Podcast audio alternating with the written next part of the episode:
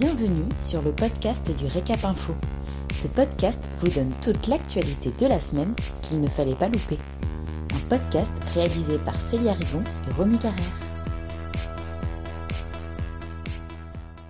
Vous écoutez l'essentiel de l'actualité de la semaine du 22 au 26 février 2020. Reconfinement partiel, nouvelles mesures envisagées dans 20 départements à partir du 6 mars.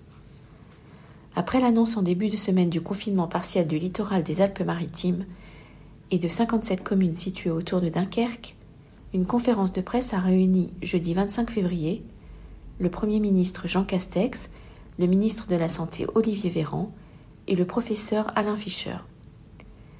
Le Premier ministre a reconnu que la situation sanitaire s'aggravait ces derniers jours dans 20 départements, notamment ceux des régions PACA, Île-de-France, Hauts-de-France, Rhône et Moselle. Le niveau d'incidence y est élevé, la part des variants y est supérieure à plus de 50%, et la pression hospitalière s'y est accentuée. Ces départements sont placés en surveillance renforcée et un point sera fait en fin de semaine prochaine afin de prendre des mesures nécessaires à compter du week-end du 6 mars. De plus, il n'y aura pas d'allègement des restrictions avant le printemps dans l'attente des effets du plan de vaccination.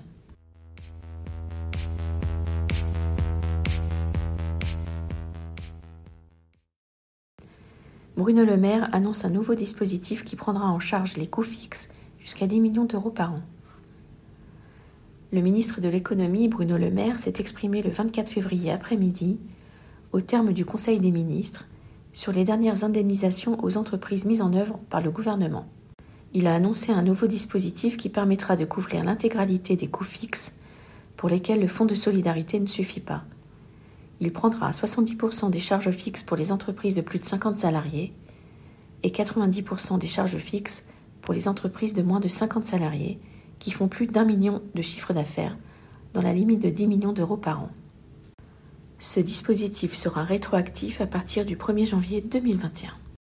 Bruno Le Maire rappelle, je cite, Nous voulons continuer à protéger tous les secteurs d'activité qui sont les plus touchés par la crise et nous continuerons à les protéger aussi longtemps que cela sera nécessaire, c'est-à-dire aussi longtemps que durera la crise sanitaire.